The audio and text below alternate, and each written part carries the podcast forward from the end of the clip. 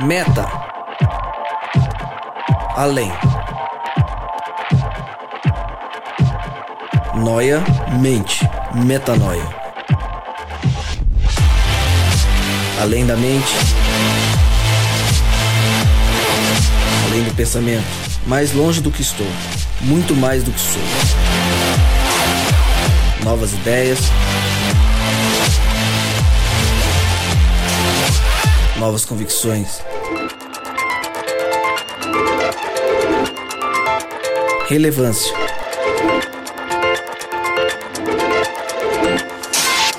Plenitude. A busca pelo ideal.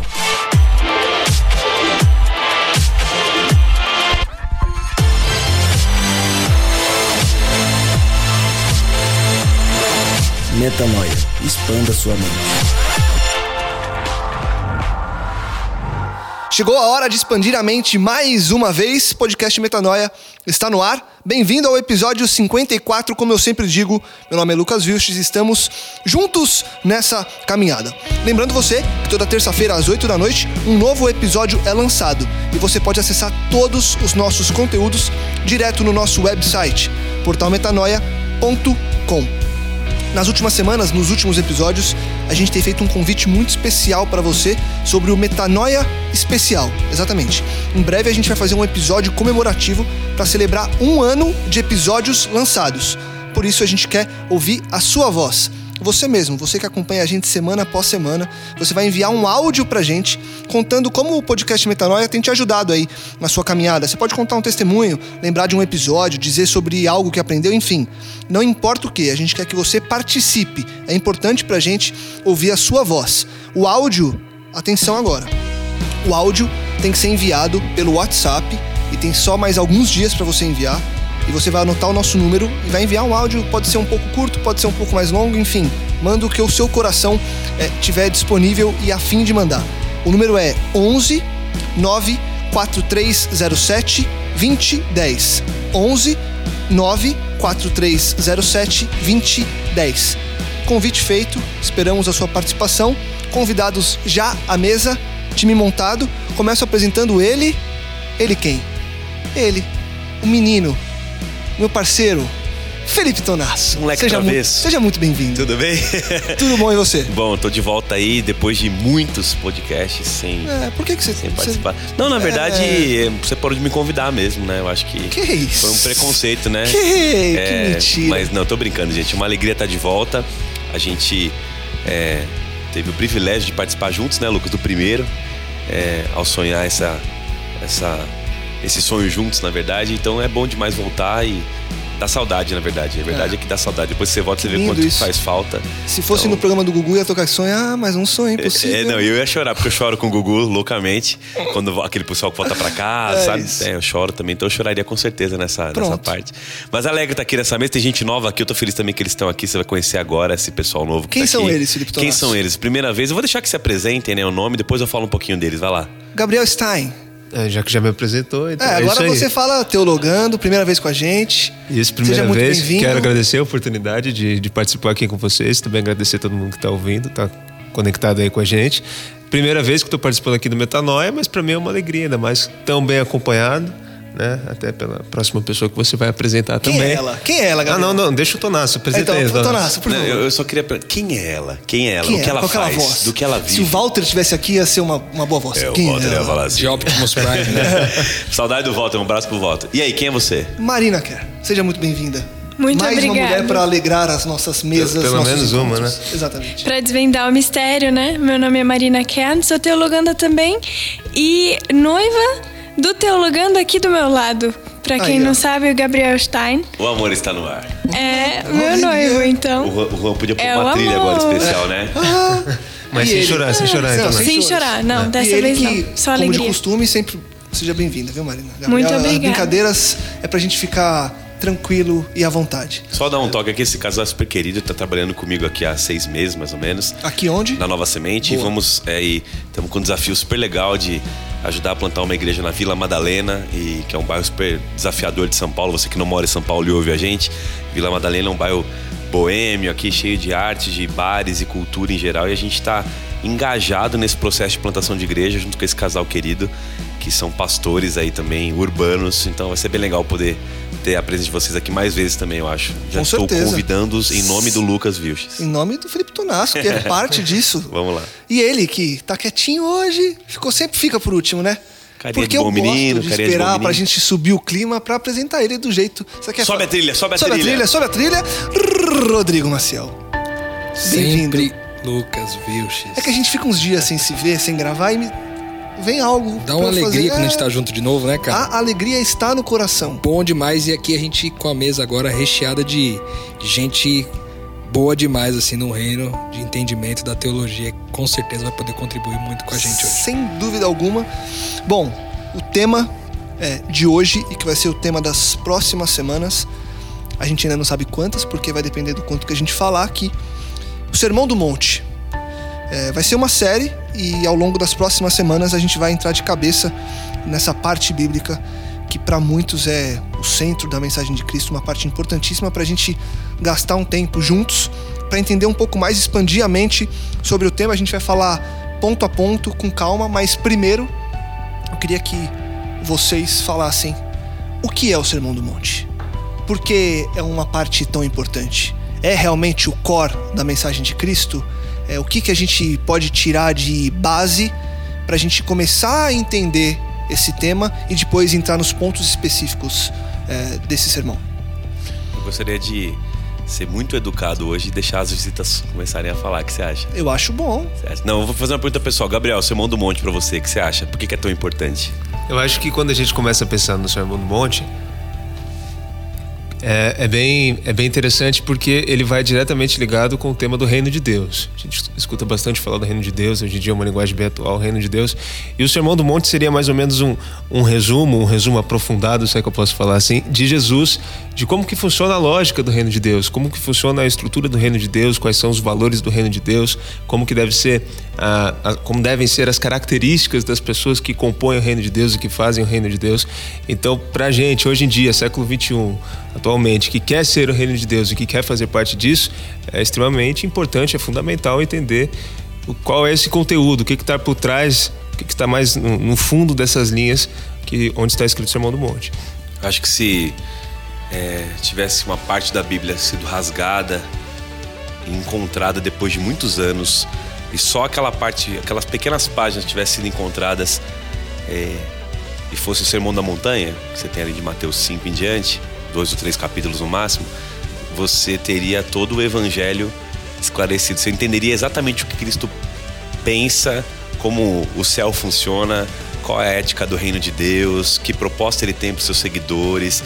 Então, se fosse encontrado só essas páginas jogadas num canto e a Bíblia tivesse sumido numa proposta apocalíptica e alguém encontrasse essas três paginazinhas e ela fala assim: puxa vida, entendi quem que, que esse homem veio dizer aqui, quem era ele, porque realmente, como o Gabriel falou, ali a gente considera a ética do reino de Deus. É Jesus dizendo não só da teoria, mas principalmente da prática, é, o que quer ser feliz, né? Ele- a gente vai falar um pouco disso daqui a pouco, mas a ideia da bem-aventurada, né? Bem-aventurado é que tipo de gente é feliz? Quais são as qualidades de gente feliz segundo Deus? Como vive um ser humano? Como ora um ser humano? Como é, se preocupa um ser humano? Como ama um ser humano? Como guarda dinheiro um ser humano? Tudo isso ele, ele, ele dedicou tempo a, a explicar e é um sermão é o mais famoso discurso de Cristo, né? Tem livros excelentes escritos sobre esse tema. Para você que é curioso em literatura, eu indico dois já de cara para começar sempre que vai valer a pena você que quiser não só usar isso como material para pequeno grupo, para discussão onde você mora ou para teu crescimento. Um deles chama o Sermão da Montanha, ou Sermão do Monte, né? Que é do John Stott, que é um que a gente baseou até os guias de PG que a gente já fez por aqui. E certamente você vai ter disponível aí no, no, no Metanoia, no portal metanoia.com. E, e o outro é o Maior Discurso de Cristo, que a Ellen White escreveu. Também é muito, é bem pequenininho e ela faz uma assim um making off, ela aprofunda bacana esse discurso. Então, na minha opinião, é, Jesus ele se assenta numa montanha e, e diz assim: vocês querem entender o que é ser meu discípulo, o que é ser cristão, ouçam as minhas palavras. E ele começa a dizer. Então, daí nasce a importância do Sermão da Montanha.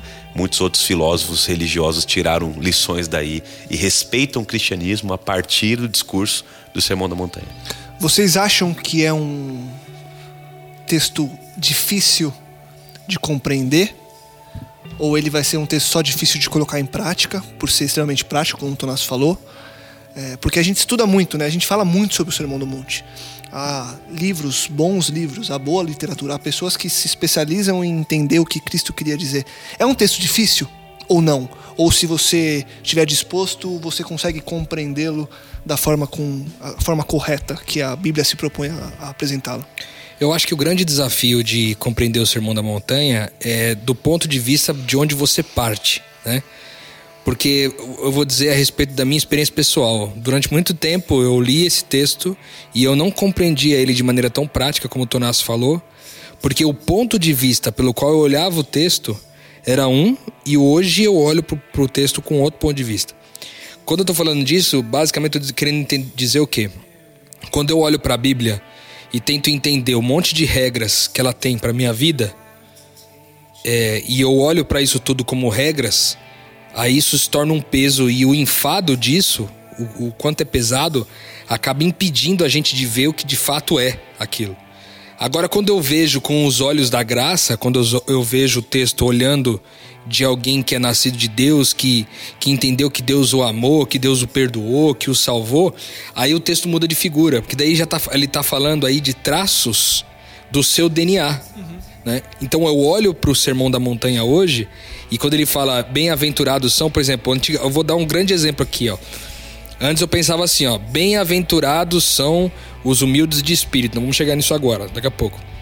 Eu pensava que para eu ser bem-aventurado, que na minha visão era abençoado antes, não que não seja hoje, mas talvez uma outra palavra defina melhor o sentido. Eu para eu ser abençoado, eu preciso ser humilde de espírito. E eu acho que o texto bíblico, depois dessa nova visão, ela vem trazer diferente. O que, que as pessoas felizes, que são os bem-aventurados, quais são as características, como o Tonasso disse, quais são as qualidades dessa pessoa que é feliz. Então eu olho e digo assim, que a felicidade está naqueles que nasceram de Deus. Então eu olho para o texto bíblico agora, o Sermão da Montanha, e vejo quais são as minhas características. Esse cara que é pobre de espírito, esse cara sou eu na minha raiz. Se por alguma razão não está sendo, é, a gente aprendeu isso lá no podcast de identidade. Se você não, não ouviu esse podcast, pode voltar lá atrás, não me lembro agora qual é o número, mas procure lá por identidade. Você vai observar e aí passar a olhar a Bíblia nessa perspectiva de quem eu sou e não de quem eu preciso me tornar. Então, quando eu olho para o texto bíblico pensando em quem eu sou e não em quem eu preciso me tornar, isso me dá paz. Porque Deus está dizendo que eu sou uma série de coisas que está escrito no texto. Então, eu fico confortado porque meu pai está jogando sobre mim palavras de afirmação e não é, dizendo para mim: olha, você tem que fazer um monte de coisa aqui para você se tornar alguém uhum. do meu reino. Não. Legal. Porque eu sou do seu reino. Você já é do reino e você demonstra dessas, Exato. dessa maneira. Se não está dessa forma, é porque de alguma maneira eu estou atrapalhando que se revele em mim a natureza que, que sempre foi, desde que eu criei em Jesus e nasci de Legal. Deus. É, essa tensão ela é muito presente no Sermão da Montanha, porque ele é tido como o discurso mais radical de Jesus. Uhum. Né? Jesus falou muitas coisas radicais. Aliás, Jesus era radical o tempo todo.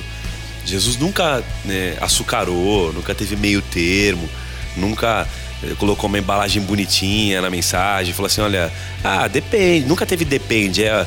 Quer me seguir, me segue, toma tua cruz, senão, olha, não tem onde reclinar, onde reclinar a cabeça. Né? Sempre muitos discursos assim de. É, você tem que tomar uma decisão. E o Sermão da Montanha, ele é radical. É, essa tensão entre o que é real e o que é ideal, ela sempre vai existir na, na religião. Eu sempre vou olhar o ideal de Cristo e vou me deparar com a minha realidade. Mas no Sermão da Montanha, o ideal ele está muito explícito. Né? A gente vai ter tempo para trabalhar, mas vamos só citar um exemplo. Quando ele diz que, por exemplo, quem é perseguido, uhum. ele tem que ser, ele é feliz. Feliz é o que é perseguido por causa do meu nome. É, feliz é o que, por exemplo, é atingido na face porque vai ter o privilégio e a honra de oferecer a outra face. Isso aí começa a entrar numa coisa do nosso ego, da, da identidade, daquilo que, que eu não quero ser, mas eu me entendo quando olho para o espelho que eu sou aquilo. Eu falo, cara, não é possível. Então, muitas discussões de teólogos era assim: será que é só um exemplo? Será que é uma ética provisória? Porque eles acreditavam que Jesus voltaria logo. Será que é só um marco? Ou seja, sabe aquela cenourinha na frente do coelho que amarra assim, só para ele caminhar? Então, deixa um marco perfeito só para ele poder andar, mas ele não vai chegar. Então, é, é, o que, que, será que é isso? Então, é, até tem uma frase que eu li que fala assim: a, a lei, né, o jeito que está colocado ali como lei, eu vou falar um pouco dessa ideia da nova lei, que ele vem ressignificar, aprofundar essa lei na montanha também, ali do Sermão da Montanha. A lei, ela te empurra para Cristo se olha para ela você não tem condição, então você vai ser justificado. Mas quando você é justificado em Cristo, Cristo te empurra de volta para o sermão da montanha e diz assim: ó, agora que você é amado por mim e você sabe que você é do meu reino, olha aqui como a gente vive. Olha o tipo de coisa que eu quero promover em você, fazer em você e através de você. É assim que eu quero que você viva. Então, é um ciclo perfeito. Quando eu olho para aquilo, no ideal, eu vejo o meu real, eu tô distante, eu vou a Cristo. E ele me devolve para aquilo dizendo: continua andando por aí, que esse é o caminho. Então, essa tensão vai existir sempre, né? Que o Rodrigo falou. Eu não sou isso. Se porventura eu não sou agora, o Espírito vai continuar me empurrando para Cristo e ele me devolvendo para aquele ideal. Por isso ele é tão importante para o cristianismo. Se você que nunca leu o Sermão da Montanha na sua casa, está ouvindo esse podcast, gastar um tempo para ler Mateus, é, começando pelo capítulo 5, durante um mês, e só tentar colocar em prática um texto, você já cresceu mais do que no, no, do que no seu cristianismo, talvez, de uma vida inteira sentado sem querer praticar.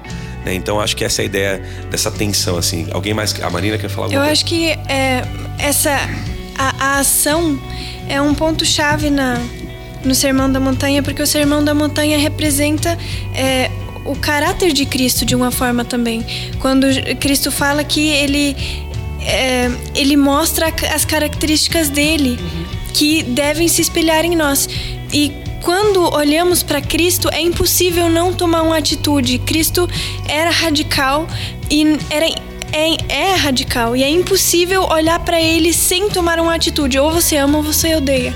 E a partir disso se cria é, a aceitação do Sermão do Monte, que é Cristo em, em sermão, né? Pessoa, né? Cristo em, em pessoa. A essência, né? É, é, legal que ela fala de radical. Quando a gente fala radical, no senso comum, a gente entende que é o cara que é extremista. Mas quando a gente fala radical aqui, eu tô falando de raiz, é que Sim. vem da raiz. E Cristo só fala de raiz. Tanto é que o Sermão da Montanha não trata de exterioridade. Tudo que ele vai tratar, se você ler com calma, ele trata da raiz, do radical do ser humano que é a ideia do que está dentro de você. Tanto é que uma das maiores críticas dele é a, é a aparência da religião, que na época era muito visualizada nos escribas e fariseus, que ele vai tratar no Sermão da Montanha. Vai dizer, olha, eu não estou falando disso, tô falando de uma justiça que tem que exceder a tudo isso aí. É um negócio de dentro para fora, né? Que é onde o reino de Deus acontece. Então só vou dar uma pitadinha aqui que é legal você olhar, para você que gosta de Bíblia e fazer comparativos. A Bíblia ela é uma eterna repetição, né? Ela começa lá no Antigo Testamento e você vai vendo as repetições no, nos profetas. Jesus vem, repete as palavras e ressignifica é, algumas e aprofunda outras. Você vai ver João escrevendo Apocalipse, repetindo conceitos do Antigo Testamento. A Bíblia tem essa repetição. Né? A ideia do novo céu e da nova terra é porque existia um antigo, a ideia da redenção, tudo na Bíblia são símbolos que se repetem. Uhum. E isso é por isso é tão fascinante, né? Um, um livro com um código assim. E muitos teólogos fazem análise do Sermão da Montanha. Quando eu falo de teologia, eu estou falando de teologia é, sistemática, que é pegar um, uma ideia, um tema e tentar pôr num sistema, sistematizar, organizar aquilo para trazer um sentido ou tentar encontrar o próprio sentido do texto, né? ser honesto com o texto. Então tem gente que avalia o Sermão da Montanha dizendo assim: olha, Mateus foi tão é, crítico ao fazer o Sermão da Montanha, ele foi tão detalhista, porque você tem duas referências do Sermão da Montanha, você tem Mateus e Lucas. E elas são diferentes. Uma tem 107 textos, outra tem 30. Então, é, eles vão discutir: é real ou não é real o texto? Não, é real.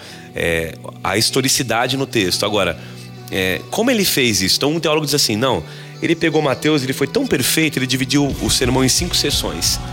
E essas cinco sessões ele fez isso para se comparar ao Torá, que é a lei, Gênesis, Êxodo, Levítico, é, Deuteronômio e Números, é isso? Não, falei errado. É Gênesis, Êxodo, Levítico, no, no Deuteronômio, exatamente. São os cinco primeiros livros da Bíblia. Aí por quê? Porque Jesus é um tipo de Moisés. Então são comparativos, são arquétipos que a gente fala, que se comparam. Então Jesus, Moisés, após o Êxodo, o povo é liberto, Moisés sobe numa montanha para pegar a lei de Deus. Ele sobe num monte para pegar a ética do reino de Deus e entrega para o povo. Jesus é um tipo de Moisés. Ele inaugura um novo êxodo.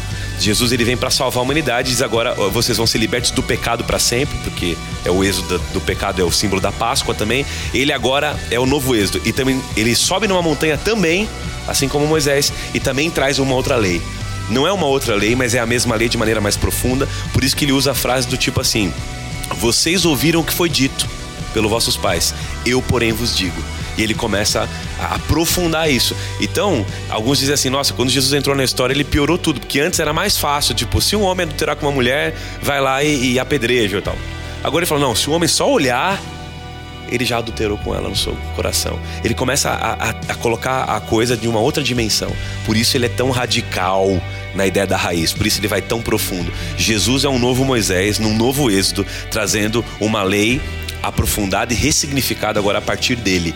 Por isso ele se torna a ética do discipulado a partir de Jesus, entendeu? É bem seguindo, legal essa ideia. Seguindo essa linha que o Tonasso comentou a respeito da lei, é interessante perceber também que naquela época era muito comum que, que existiam mestres da lei e esses mestres tinham seus grupos de seguidores, mas os grupos de seguidores geralmente eram discípulos que se tornariam novos e futuros mestres da lei também.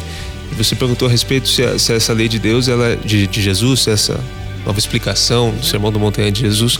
É difícil de compreensão, é para alguns, é para mais capacitados a, a concepção dos mestres da lei era justamente essa, de que a maioria da sociedade não teria capacidade para entender os conceitos que eles falavam das leis, as novas interpretações que eles davam. Mas nessa história a gente vê que Jesus estava com seus discípulos, mas além dos discípulos, ele também estava com uma multidão. Ou seja, a interpretação de Cristo, o sermão da montanha de Cristo, é, a lógica do reino de Cristo, a nova lei de Cristo, ou a nova explicação da lei de Cristo, a ampliação da lei de Cristo, não era para um grupo seleto e sendo difícil ou não sendo difícil, sendo aplicável ou não sendo aplicável, e com certeza é aplicável, era para todas as pessoas. Que tinha multidão, e a gente sabe muito bem de tantas outras histórias e de tantas outras partes na Bíblia, que a multidão que seguia Cristo não era uma multidão de intelectuais, não era uma multidão de, de grandes crânios da época, mas era uma multidão de, de enfermos, de, doen de, de, de enfermos, de doentes, de gente simples, de pobre, de humilde. Enfim, Cristo mostra. É para todo mundo mesmo. Boa. Podemos ir para o texto propriamente dito. Eu vou ler é, as quatro primeiras bem-aventuranças e a gente começa a conversar. E se a gente precisar, é, com certeza quem está ouvindo a gente vai ficar muito feliz se a gente precisar de mais tempo, de outros episódios. Então, vamos até a gente precisar esgotar. Então, começando ali em Mateus 5, de 3 a 6, diz o seguinte: Bem-aventurados os pobres de espírito, pois deles é o reino dos céus. Bem-aventurados os que choram, pois serão consolados. Bem-aventurados os humildes, pois eles receberão a terra por herança. Bem-aventurados os que têm fome e sede de justiça, pois serão satisfeitos. A gente já traça quatro dessas características que a gente disse que esse filho de Deus, ao refletir Cristo, é, vai colocar em prática na vida dele como um discípulo. E aí eu pergunto para vocês: o que Cristo queria dizer com pobre de espírito. E depois, qual que é essa relação de o pobre de espírito vai ter esse reino dos céus? Como entender essa primeira parte que também vai ajudar a gente a começar a entender todo o restante do texto? Eu gosto demais dessa parte de, de pobre de espírito. E, e confesso que quando eu tinha quando eu li esse texto na, no entendimento anterior, com essa visão equivocada, eu não conseguia compreender isso, entendeu? Porque isso meio que travava minha cabeça um pouco com o lance de você achar que quando você segue a Deus, haverá sempre uma prosperidade que te acompanha nos sentidos de felicidade, de dinheiro, de recurso, né? Uma, totalmente equivocado nesse sentido. Então você não consegue compreender quando ele fala dos, que, os, que felizes que os felizes são pobres de espírito. E aí, quando eu entendi que essa pobreza de espírito está falando no texto é essa consciência profunda de que não há nada de bom em mim e que tudo que por alguma razão se manifestou de bom em mim vem de Deus, quando eu sou, eu entendo esse, essa minha finitude diante é, de quem Deus é e entendo a minha condição pecaminosa, eu entendo que o pecado ele vive em mim e que é uma questão que eu lido com ele todos os dias, que eu acordo nesse conflito de natureza, né? A minha natureza pecaminosa tentando é, assumir o lugar e a prioridade da minha vida ao invés da natureza de Cristo. Então, pensar que é, são felizes aqueles que, que se entendem como pecadores, que não têm a sua justiça própria, entendeu? Que são pobres de espírito porque o espírito dele é, é pobre, ele sabe que não tem nada para apresentar, não tem nenhum recurso que ele possa dar em troca de algo bom. Uhum. Tudo que é. Que tudo que ele entende por, por, por pecado, ele entende que existe nele, que não tem como fugir desse pecado sem a presença do Cristo, sem essa vida de Cristo vivendo em nós. Então entender que essa pobreza de espírito é esse entendimento, essa consciência profunda da minha finitude, do quanto pecador eu sou e de que absolutamente não há nada, nada, absolutamente nada que eu possa fazer para ganhar um degrau de aprovação na relação com Deus, isso faz de mim alguém pobre de espírito na minha, na minha no meu entendimento. Boa. O que, que vocês acrescentariam? É, eu queria só é, dar um passinho para trás, bem pequenininho, para dizer o seguinte: há uma compreensão de que as oito bem-aventuranças, as características, muitas vezes é, as pessoas entendem assim: ah, tem pessoas que são pacificadoras, tem pessoas que são pobres de espírito, tem pessoas que vão chorar, tem pessoas que vão ser perseguidas. Ele não está falando de oito grupos de oito grupos né, de pessoas diferentes. Jesus não está falando que, olha, os pobres de espírito são bem-aventurados, os que choram serão consolados. Não, ele está dizendo que os discípulos, os seguidores, os filhos de Deus, eles são pobres de espírito e esses são felizes. Então, os filhos de Deus são felizes. É, é um, são oito características do mesmo grupo. Isso é muito importante ser frisado. É, o Sermão da Montanha fala de um grupo só. Jesus fala a sua primeira audiência são os discípulos pessoas que creram nele. Tem a multidão que estava buscando ensinamento. Muitas vezes buscavam milagre, é, pão, cura, mas também estavam querendo ouvir o ensino de Jesus, que era o ensino que eles mesmos diziam, né? Ele ensina algo muito duro de, de ouvir. Eles diziam, é muito difícil. Volta para o contexto da Bíblia: Império Romano dominando é, a região, é, o povo judeu aguardando um libertador os caras querendo ser libertos e esperando uma profecia se cumprir, achando que o Messias ia vir para libertar eles do, da, da, do, do jugo romano. Aí chega um mestre e começa a ensinar que você não pode revidar. Pelo contrário, é como se Jesus dissesse assim: ore pelos romanos. Né? Você fala isso para um judeu que está esperando libertação, ore pelos romanos. Ore de... e quando o romano bater na sua, na sua face, porque os romanos batiam, os soldados iam cobrar impostos e, e via publicando e tudo mais, vira outra face. Então o sermão dele era muito duro. Então ele está dizendo que essas pessoas elas tinham oito características, oito responsabilidades no reino de Deus. Eles teriam que ser pacificadores, pobres de espírito, chorarem, serem perseguidos, saber que isso acontecer com eles. Mas para cada responsabilidade tinha uma bênção né? Você pode perceber que a lógica é essa: bem-aventurado é o pobre de espírito, porque será né, satisfeito, será consolado, herdará a terra, verá a Deus. Então, ele vai falar de pureza, ele vai falar de mansidão. O é, que, que eu gosto de acreditar, eu acho que tem vários teólogos que vão nessa direção. Jesus faz uma crescente com as bem-aventuranças. É, ele vai dar alguns passos. Você pode olhar essas oito bem-aventuranças como passos você pode olhar assim, olha, para começar a ser feliz e para entender o que é ser feliz, só tem um jeito no reino de Deus. É saber que você por si mesmo, como o Rodrigo falou bem explicado aqui, você não tem nada de bom em si mesmo.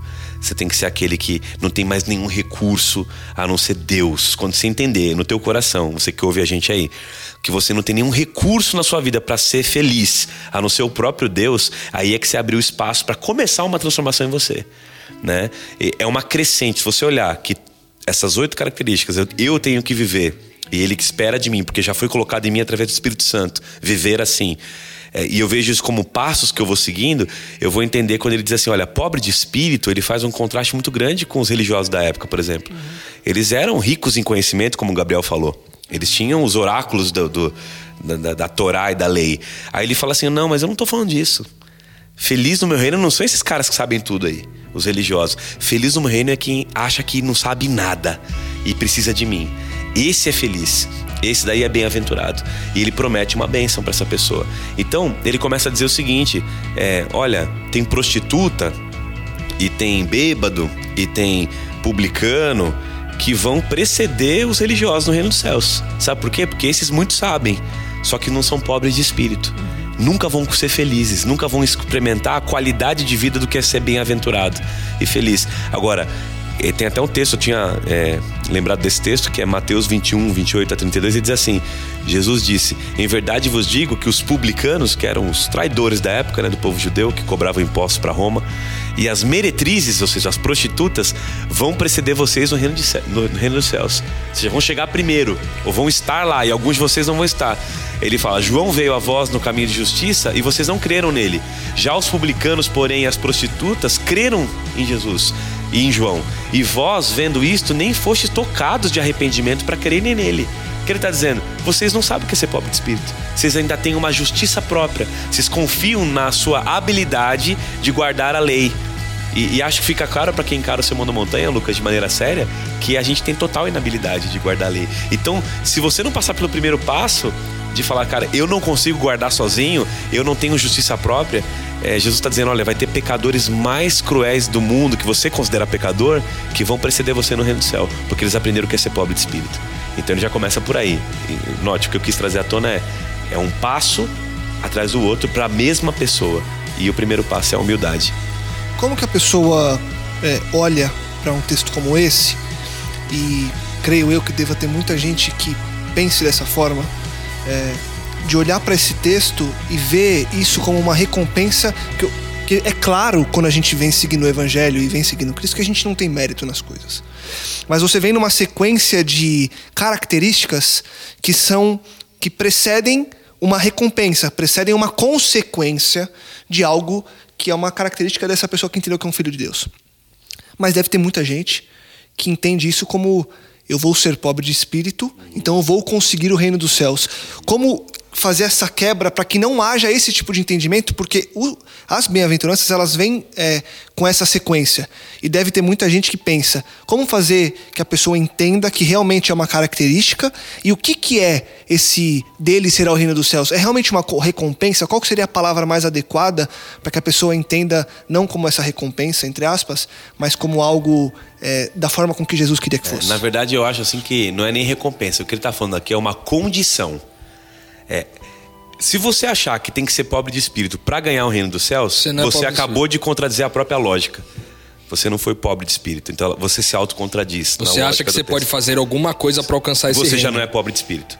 Você já se acha rico demais para conquistar o reino dos céus. Então, quando ele fala, de, ele está dando a condição, a única condição pela qual você pode acessar o reino dos céus, essa realidade espiritual, seja ela aqui na terra, enquanto ele não vem, porque ele inaugura essa lógica aqui, e vai acessá-la na plenitude quando ele voltar com o seu reino, é você, é você saber que você não tem nada a fazer.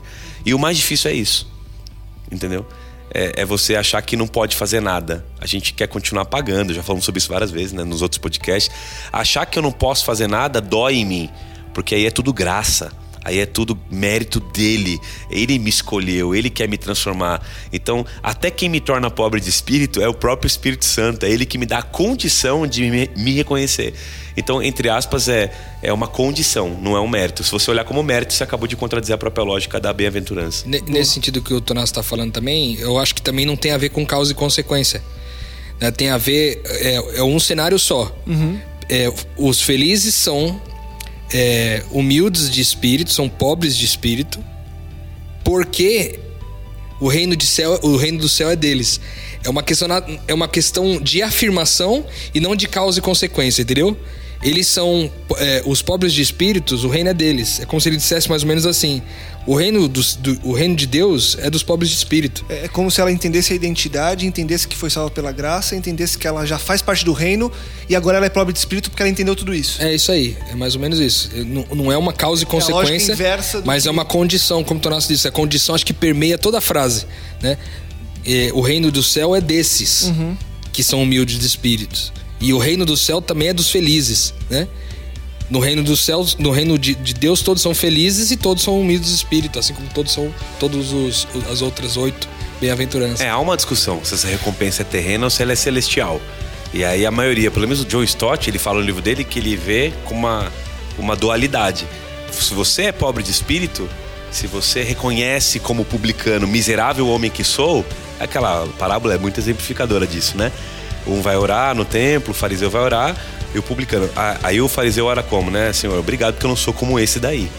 Obrigado porque eu não sou como esse. Isso é achar que tem alguma coisa no espírito. Uhum. E ele tá lá batendo no pé dizendo: Miserável homem que sou, tem misericórdia de mim. Né?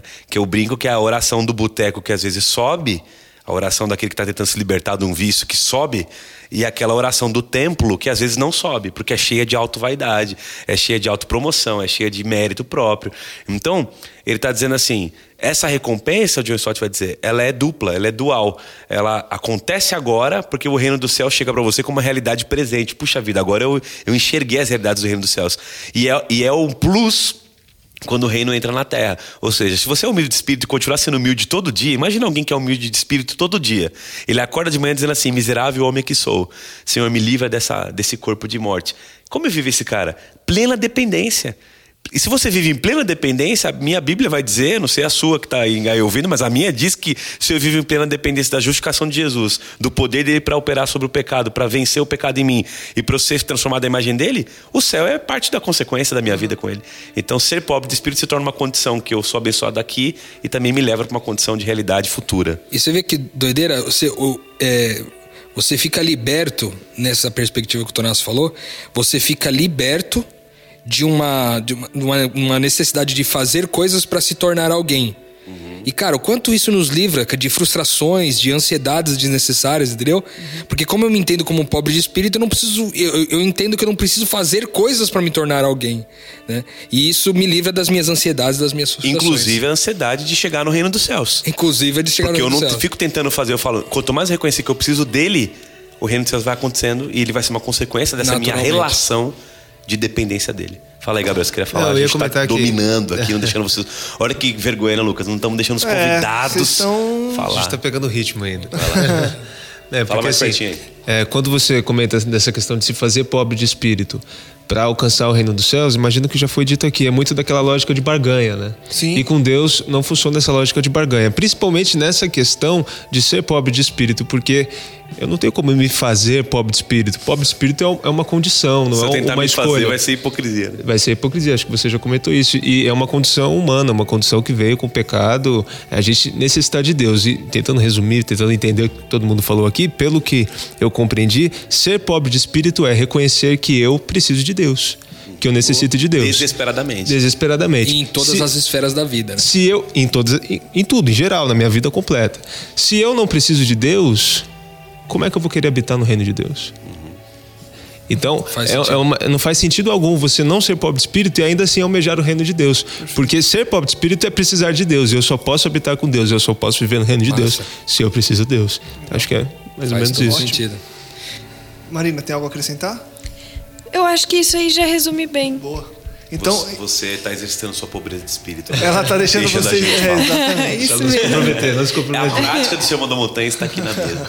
Viu, Lucas? Eu só queria citar uma coisa que o John Stott diz no livro dele aqui, que ele, ele faz um paralelo também lá com João quando fala é, da igreja de Laodiceia, né?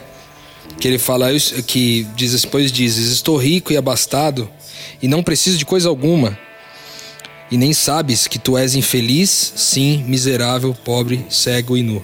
Essa igreja visível, apesar de toda a sua profissão cristã, não era de modo algum verdadeiramente cristã. Autossatisfeita e superficial, era composta, de acordo com Jesus, de cegos e mendigos nus. Mas a tragédia era que não admitiam. Eles eram ricos e não pobres de espírito. Espetáculo. Espetáculo. Acho que o pobre de espírito ele não julga. Sabe? O pobre de espírito não julga porque por que eu vou julgar se eu em mim não tenho nada? Como eu posso olhar para o meu irmão? Então, muitas coisas vão se resolvendo quando você começa a entender que feliz é aquele que não tem em si valor próprio, a não ser o valor que o próprio Deus lhe atribuiu na cruz, dizendo: Você é meu filho. Eu não tenho mais nada a oferecer a não ser aquilo que o Senhor já me deu. E eu sou grato por isso. Então, é, se a gente fosse abrir aqui janelas e aplicações para o pobre de espírito, antes de falar do que chora, uhum. porque só vai piorando agora, e na verdade o piorando é para melhorar, uhum. né? porque quanto mais eu, eu vou me humilhando, mais na Bíblia eu entendo que. É, Deus vai ser exaltado exato, na minha vida. porque ele, ele, o meu Deus fez isso, né? Jesus foi o que mais se humilhou. É, eu entendo que o fruto disso é incontável, cara. Sabe? A pobreza de espírito, ela Vou dar um exemplo, né? Tava saindo um post recentemente comentando de postura de atletas cristãos na Olimpíada. Ah, o cara fala que é cristão, mas faz isso, faz aquilo. Aí postaram, levantaram as falas dos atletas, lugares onde eles foram. É quase que um, uma CIA, um FBI do cristianismo, sabe? Seguindo o cara em GPS, vendo o que ele posta, vendo o que ele faz, para poder fazer posts reflexivos sobre postura cristã. Cara, eu, sou, eu tenho que ser pobre de espírito, entendeu? Eu tenho que cuidar do meu. Eu tenho que. Tem muita coisa. Esse cara, ele tá num processo de vida e Deus vai cuidar dele. Eu posso, claro, refletir sobre isso, mas capitalizar em cima disso, dizendo assim: olha, é, tá vendo o que acontece com essa geração? Quando eu falo isso, quando entrou eles e eu, olha nós aqui. Tá vendo o que eles estão fazendo? Nós não podemos fazer. Quando entrou eles e nós, eu já comecei a sair da, da linha do ai de mim, miserável pecador que sou, e já comecei a entrar na linha do que diz assim: ainda bem que não sou como eles. Percebe? É muito tênue essa linha. Ainda bem que eu não sou como este aqui. Então, quando eu faço um post refletindo sobre a, a desgraça alheia e dizendo assim: ainda bem que eu não sou como esse cristão, eu posso estar usando isso como um termo de reflexão, mas geralmente eu tenho que olhar para o meu espírito. Então, a pobreza de espírito ela me ajuda não só nessa área, é, acho que em todas. Só estou dando exemplo que foi bem real para mim recentemente. É, nos últimos tempos a gente teve essas, está tendo nessas né, ondas de compaixão na internet, principalmente quando tem algum atentado. Coloca lá, né? Hashtag somos todos. Uhum. Agora me vem a mente Charlie, mas. Agora foi a Itália, né? Itália, que teve, o terremoto, terremoto agora. Eu penso assim que se a gente fizesse, né, hashtag somos todos pobres de espírito, essa, essa onda de amor seria muito mais natural. Porque até quando se vem falar, olha o comportamento preconceituoso de um, de outro, é tendo um preconceito contra quem teve preconceito, mas a gente não consegue naturalmente ter esse espírito de compaixão que Cristo demonstrou. Então, se a gente sempre pensasse, como o Tonás está falando aqui, somos todos pobres de espírito, na hora que o impulso de julgar o próximo, na hora que vem aquele impulso de falar mal de outra pessoa, por mais que a pessoa esteja tendo um comportamento errado ou não, a gente pensasse, não, pera lá, eu também sou o próprio espírito. Provavelmente a gente ia achar talvez o mesmo comportamento que a gente está criticando em algum momento da nossa vida. Então acho que é sempre interessante pensar isso. Somos pobres de espírito. A única coisa que a gente tem é a dependência e crer que Deus pode mudar a minha vida e que sem Ele eu não sou nada. É porque quando eu me orgulho de não ser como alguém, eu acabei de me de me destruir. Não, de me destruir, né? Eu me orgulho de não ser como aquele, acabou. Uhum. É tudo que Jesus não quer é que você se orgulhe de algo, nessa lógica da primeira bem-aventurança. Sim. Mas vamos lá, tem mais coisa aí, né? A gente tá só nessa. Eu falei pra você que cada uma dá um podcast. Vai dar é, deu quase já. Vocês querem falar dos que choram? Ah, os que, que choram acho que fecha legal, né? Com é, essa ideia aqui. Então vamos só é, relembrar, que é o segundo verso que a gente deu, que é bem-aventurados os que choram, pois serão consolados. Que choro é esse? Quem chora? Que lágrimas são essas? Que consolo é esse? Para que a gente possa, então, hoje, e a gente é, já combina aqui que a gente para depois do, do choro. Nossa, mas o, o, o, choro. fome e de justiça é bom também, é, cara. Mas a gente vai entrar Ele nele. É aí, aí, mas você vê, aí fica aquela estratégia Nossa. de, de audiência. E o Manso, e o Manso? Pro pessoal, ó, semana que vem, ó, depois. Ah? Ó, o cara é humilde, chora, tem fome de justiça e é manso para lidar. Oh. Nossa, aí você começa Pronto. a entender o que é Jesus mesmo.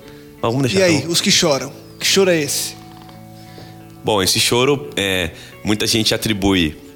E é gostoso ler assim, né? Eu acho que também é possível de se ler é, dizer assim, olha, se você chora, está sofrendo agora, fica tranquilo que você vai ser consolado. Esse é o tipo de, de, leitura que todo mundo faz quando lê a primeira vez, né? Você chora pelo quê? Eu choro por uma doença, eu choro por uma perda de um, de um relacionamento, eu choro porque o mundo é mau, eu sofro. Você vai ser consolado. É, Isso quase, não é errado dizer. É quase o evangelho autoajuda. Né? É, mas é, e não é errado, sabe por quê, Gabriel? Porque Apocalipse 21 vai dizer: Ele vai enxugar do, dos olhos toda lágrima. Em outras palavras, se você chora, Ele vai te consolar. E outra, posso abrir texto aqui, ele vai estar com você todo dia ao seu lado, ele é Emmanuel, ele é Deus conosco, estou com vocês até o fim dos séculos. Ele consola quem chora. Só que aqui, no contexto do texto, a gente tem que ser honesto com o que Jesus está começando a dizer, é aquele que chora também pela sua condição pecaminosa, é aquele que chora por ser humilde. É um cara que está tão afetado e, e, e, e tão entregue a essa busca desesperada por Deus que o Gabriel falou, que ele não contém a lágrima ao dizer assim, Senhor, eu preciso mudar. Eu ouvi um amigo dizer uma vez que ele se odeia quando fica sozinho com ele mesmo. E chega a chorar e a lutar com Deus, dizendo: Eu odeio quem eu sou quando eu estou longe do Senhor. Esse tipo de choro é o choro que Jesus está falando aqui. Eu me odeio quando eu estou longe do Senhor. Eu sei do que eu sou capaz quando eu não estou sendo humilde de espírito, quando eu me traio nas minhas próprias convicções religiosas. E ele chora. Chorar por isso é esse tipo de choro aqui. Esse vai ser consolado porque o Espírito Santo vem e traz vida nova, traz luz, derrama compaixão, misericórdia, é, levanta uma alma que está chorando porque ela entende que ela precisa de Deus de novo. Então esse choro é daquele que chora pela sua condição. E veja como poderia ser consolado alguém que não passou por isso. Percebe? Então, esse, é, esse consolo só pode acontecer num coração que chorou. Então, quem não chora, quem não, não experimenta esse. Quem não vive esse, essa crise de, cara, isso aqui eu sou muito. Eu choro pela minha. Eu sou zoado mesmo, eu sou um lixo quando eu, ve, quando eu me encontro comigo mesmo e vejo isso e eu choro, eu desabo em cima disso, eu percebo que na sequência vem o consolo de Deus é para comigo através da, palavra, da própria palavra só quem dele. Quem chorou por essa condição já sabe que, o que é o consolo, né? Que, exatamente, só quem chorou sabe o que é o consolo disso, entendeu? Então eu acho bonito demais. Eu acho que também tem muito a ver, não somente com o choro é, em relação ao meu pecado, mas o choro em relação ao pecado dos meus irmãos, entendeu? Porque quando a gente tem aqui um, um costume, né, de um, um, encontro que a gente faz com os pequenos grupos, da imersão, que a gente tem um, um, momento de confissão, onde a gente confessa os nossos pecados uns aos outros. A Bíblia diz que há cura nesse processo. Porque há cura nesse processo e a gente crê muito nisso. Então, naquele momento, há, há, há choro, cara, de você entender que, cara, você não chora pelo outro porque ah, ele é um desgraçado, um pecador e não, você chora porque aquela mesma crise que ele enfrenta, se você não enfrenta igual, você enfrenta da mesma forma de, de um outro um outro pecado, mas da mesma intensidade, entendeu? Então, é também chorar, né, a, a, a essa o pecado do outro, não somente o meu, mas também o pecado das pessoas que, que me rodeiam e essa e eu acho que também não somente isso, mas essa é, uma coisa que, que pega muito para mim também é a questão, por exemplo, de, de a gente chorar essa in, ignorância do mundo em relação às questões espirituais, em relação ao reino de Deus. De você, às vezes, pregar para um grupo de pessoas, você tá junto com um grupo de pessoas, algumas pessoas entenderem o reino de Deus e outras pessoas simplesmente, cara, não, não entendem, entendeu? Então você volta para casa triste. Até vi recentemente um vídeo do. É, de um evangelista americano conhecidíssimo que fez parte da história do cristianismo é, nos Estados Unidos, ele disse que ele chegava nas cidades assim e ele começava a pregar e tinha multidões que ouviam o seu sermão. E quando ele terminava o sermão, ele saía na convicção assim de que, cara, muita gente ali não tinha entendido nada, entendeu? E aí ele saía, ele chorava o caminho de volta todinho pela tristeza de, de ver que aquelas pessoas não conseguiam virar a chave com relação ao reino de Deus e permaneciam na ignorância. E o quanto permanecer na ignorância levavam elas à tristeza, né? É o que acontecia com os profetas, né? Na Bíblia a gente tem isso aí também. Os profetas lamentando, é, ficando em pranto, chorando, clamando, porque o povo não, não aceitava a palavra de Deus. Pedindo e, até a morte, né, Gabriel? Até a morte. E é interessante também a gente perceber que a vida cristã, a própria, a própria mensagem bíblica, ela é feita de alguns, alguns paradoxos, né? E, e, e um que eu, que eu fico me, preocupando de vez em quando, quando a gente olha a comunidade cristã hoje em dia, é que às vezes a gente tem essa tendência de fingir que simplesmente porque somos cristãos e porque temos Deus, temos aquela vida perfeita. Sabe aquele sonho de vida americano? É, o cristão está sempre sorrindo, o cristão está sempre animado, o cristão está sempre feliz, o cristão tá, é sempre tudo perfeito, sempre tudo maravilhoso, sempre tudo colorido, sempre tudo mil maravilhas. E esse texto mostra que não, que na realidade, quando a gente sente a ausência de Deus, quando a gente sente que é pobre de espírito, a gente sabe que assim é por causa dos nossos pecados. Não tem como eu estar sempre feliz, não tem como eu estar sempre radiante, pulando de alegria, se eu entendo as minhas falhas, se eu entendo as falhas dos meus irmãos, se eu entendo a falha do mundo, se eu entendo é, essa condição terrível que é que é que é que é o mundo de pecado, que é o mundo com a ausência de Deus. Então é interessante a gente ter uma vida autêntica, e na vida autêntica eu imagino que tem que ter espaço para o choro. Talvez às vezes até mais do que, do que alegria, ou não, é, isso é, é, um pouco relativo, mas Salomão diz né, que às vezes o lugar onde tem mais ensinamento, onde é mais proveitoso ir é num enterro, num velório, do que numa festa. Porque, porque são nas tristezas, no momento que a gente está tá mal, está no fundo do poço, que muitas vezes a gente consegue abrir espaço para Deus atuar na nossa vida. Ele aprendeu bem com Davi, né? Quando a gente lê os Salmos e a gente vê como Davi chora, fala que os ossos dele estão secos, ele, ele alaga o, a cama dele com lágrimas, encharca mesmo. é, por causa dos pecados dele, ele se sente longe de Deus e ele clama por, por perdão. E eu acho que é isso a verdadeira felicidade que Davi encontra também. Quando ele fala que o Senhor ouviu ele, o Senhor é, escutou a oração, ele, ele enfatiza toda hora, ele é feliz. É, em saber que Deus perdoa. Então, essa verdadeira felicidade, esse bem-aventurado ou feliz, aquele que chora porque ele é consolado agora já, ele vai ser consolado no futuro, sim, no reino de Deus, que vai vir em toda a glória, mas ele é consolado agora, porque Deus escuta e Deus perdoa. É muito louco esse lance do consolo que ela falou, porque é o consolo da absolvição, né? Porque quando você vê, se você chora o seu pecado, é, você recebe na sequência o consolo, que é essa graça. Quando você compreende a graça, que depois de chorar, depois de se entender como alguém extremo. Eu me lembro como se fosse hoje, o dia que eu conheci a graça, me lembro como se fosse hoje, sabe? Uma imagem está na minha mente ainda. Do Tonasso explicando com uma, uma. num pequeno grupo, como uma simples simulação. E eu estava prestando atenção muito no que estava sendo feito. E naquela simulação parece que a minha, a minha, as camas dos meus olhos caíram, sabe? Eu olhei aquilo e falei, nossa, agora eu entendi. E aí eu desabei de chorar, cara, porque eu, fiquei, eu, eu fiquei pensando, nossa, eu sou tão pecador, mas ao mesmo tempo o meu choro era de alegria, de, de saber que naquele momento eu também já havia recebido a absolvição, entendeu? Então eu acho que esse consolo do choro, já que ele tem essa raiz muito forte do chorar sobre o meu pecado, sobre minha natureza pecaminosa, eu, eu, eu, eu posso entender também que esse consolo é a absolvição é, o, é a graça sendo é, derramada sobre minha vida e que uma gota é suficiente para me curar e, e, e, me consolar. Quanto mais todo o mar que existe aí para mergulhar e navegar, já como diria Paulo César Baruch. De, de uma certa forma, o o, o choro já te aproxima de Deus, né? Porque você chora por reconhecer que, que existe pecado, que existe miséria e essa o reconhecimento dessa sua condição, dessa nossa condição, né? Porque todo mundo é pecaminoso e é pecador, isso aí já te aproxima, te faz querer estar perto de Deus, porque se você não tivesse miserável, se a gente não tivesse miserável, não teria chorando. Não, eu, eu fico pensando em quem está ouvindo a gente, é talvez uma uma boa pergunta para aplicar aquilo que a gente está falando aqui na tua vida, você que ouve a gente acompanha o podcast, é assim, né? Há quanto tempo que que eu não choro por conta da minha condição? Quanto tempo que eu não dou espaço para uma auto-reflexão séria com Deus e não choro para encarar os meus pecados ou quem eu sou? Será que eu tenho tanta coisa a oferecer no meu espírito que eu não preciso mais me preocupar com isso? É, ou será que eu não estou dando tempo para o Espírito Santo trabalhar comigo e me fazer chorar, me constranger, né?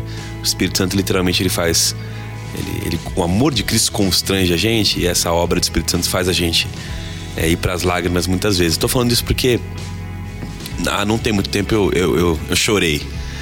É, numa dessas assim de reconhecer quem eu era, aquilo que eu tinha desejado, pensado, feito, não importa é, o pecado que você que está ouvindo a gente luta ou os pecados, né? Aquelas ações que você acha que te afastam de Deus, mas pelo pecado que você é, que a gente é, que a gente carrega aquela luta interior que Paulo sabia muito bem, né? Ele dizia, sou miserável mesmo, e eu numa dessas me deparei com isso, com algo é, que eu não gosto em mim mesmo e comecei a, a, chorar ali. E eu me lembro desse, desse consolo e, e eu pensava assim, fazia tempo que eu não sentia isso. Fazia tempo que eu não parava para refletir. Porque geralmente o ser humano vai chorar quando o pecado dele é descoberto. Pela vergonha. Aí chora pela vergonha, chora pela consequência. O que eu tô falando aqui não é um choro que vem depois da descoberta, depois do impacto da consequência, porque a gente sabe que tem pecados que perseguem a gente. É o choro daquele que tá buscando diariamente, cara, ser transformado, entendeu? Então por isso que eu pergunto, você que ouve a gente aí no carro, tá correndo agora, tá em casa, será que não é hora de dessa geração começar a chorar um pouco mais pela condição que vive do que sabe, esse evangelho que a gente é tão cult, né? Falar de Deus, gravar podcast, metanoia, plantar igreja. Mas a pergunta para mim que fica assim, cara, eu preciso, preciso que Deus me constranja mais, sabe? Eu preciso me parecer mais com Ele. Acho que esse é o sentimento do discípulo, entendeu? Eu quero imitar Jesus. Então, se eu tiver que chorar por tudo aquilo que eu ainda não sou, eu quero chorar hoje. Eu quero chorar hoje à noite para eu ser consolado para amanhã eu crescer. E a Bíblia fala disso, né? Segundo Coríntios 7, fala assim: a tristeza, segundo Deus, ela opera arrependimento. A tristeza que vem de Deus opera arrependimento para a salvação, né? Da qual ninguém se arrepende, mas a tristeza do mundo opera para a morte. Então, eu não preciso esperar sofrer a tristeza do mundo, entendeu? Eu quero sofrer a tristeza de Deus, eu quero chorar para que eu haja arrependimento no meu coração e para que haja salvação na minha vida.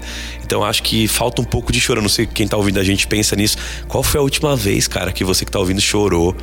Por algo que você luta com você mesmo para poder vencer. Porque uma coisa acontece, ou a gente chora pela consequência, ou a gente fica tão amortecido que nem cai mais lágrima na gente porque a gente nem tá dando voz pro Espírito Santo. Isso é sério de pensar. Se a gente tá levando isso aqui a sério como viver o que Jesus pediu para viver, eu tenho que estar tá mais aberto com humildade de espírito para que as lágrimas venham mesmo, para que eu seja transformado. Eu penso nisso, para que você que tá ouvindo a gente pense também na sua vida aí. Há quanto tempo a gente não chora para mudar e para ser como ele?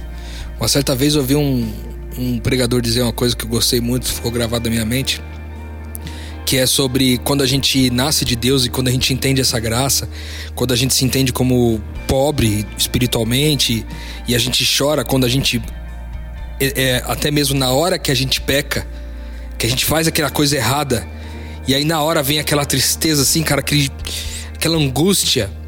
Ele diz que é, essas pessoas que entraram no reino de Deus, que são parte da família de Deus, que se, se entendem por filho de Deus, eles é como se eles soubessem pecar, sabe? Porque não é, é que o cara é, ele, ele sabe pecar e por isso ele pode pecar, mas é, é porque quando ele peca, ele peca sofrendo demais, cara. Que a carne dele sobrepôs o espírito naquele momento, mas o espírito dele tá consciente sobre toda toda a, a, a, maldade que ele cometeu e a consequência daquilo. E o choro é instantâneo, e, quase. E o choro é instantâneo, e você chora. Então, é, é, esse sofrimento é natural de alguém que seria é, na, na, ilustração dele como alguém que sabe pecar, é alguém que, que não consegue pecar e ficar inerte a tudo aquilo. Ele peca e fala: Não, cara, não, eu pisei na bola demais aqui e ele desabar. E essa tristeza acaba fazendo parte do processo de, de, de, de, de cura, né? do processo de você confessar uns aos outros. Talvez então, tenha um pouco a ver assim, né? Será que o que eu estou vivendo até hoje, né? Será que eu estou tendo pausas para ter esse momento? Será que o que eu tenho feito quando eu externo aquela maldade que eu sei que sou, né? Aquele espírito que eu carrego, aquele pecado ambulante que eu sou. Será que quando acontece isso, qual a minha reação? Eu estou amortecido, eu não tô mais lidando nem com isso, eu não quero nem saber, nem toca nesse assunto que eu não gosto. Ou, cara, eu tenho sentido um choro, um. um alguém tá ouvindo a gente falar assim, ô Tonasso, eu sei exatamente o que você tá falando, cara, porque eu tô sofrendo isso, eu tô chorando por isso, eu sinto o que você tá falando, Rodrigo. Eu sei o que você tá falando, cara. Porque quando eu erro, eu sinto essa tristeza, cara. E eu choro por não conseguir mudar. É desse choro que Jesus tá falando. Você é bem-aventurado, cara. Porque você vai ser consolado. Você já tá sendo consolado agora, entendeu? Essa é a ideia. Acho que espiritualmente falando, é bem disso que a gente tá falando. para você que tá ouvindo e se sente assim é terapêutico demais quando Lógico. você pode confessar uns com os outros. Eu não sei vocês, mas eu tenho maior facilidade de raciocínio quando eu, eu falo com outras pessoas. Aí eu, eu raciocino melhor falando com as pessoas. Então, na hora que você às vezes acaba confessando o pecado também, você também acaba tendo maior noção, de, maior noção e uma noção mais profunda daquele pecado que você eventualmente cometeu e você sofre com isso por estar distante da semelhança do mestre. Né? Bom, a gente percebeu que tiria longe, longe, longe. Então a gente vai voltar nas próximas semanas para falar do, do restante desse Sermão do Monte, é, para que a gente possa se aprofundar em todos os textos como a gente fez hoje. Acho que a gente esgota e traz uma mensagem é, extremamente importante, relevante e acho que as pessoas que estão escutando a gente expandem a mente com um episódio como esse. Então, Gabriel, Marina, Rô, Fê, obrigado. Semana que vem a gente volta com a continuação e volta com mais um podcast Metanoia. Se sobrou alguma dúvida, se surgiu alguma dúvida, eu te convido a mandar um e-mail pra gente, podcastmetanoia.gmail.com e deixa aquele convite de todo final de episódio.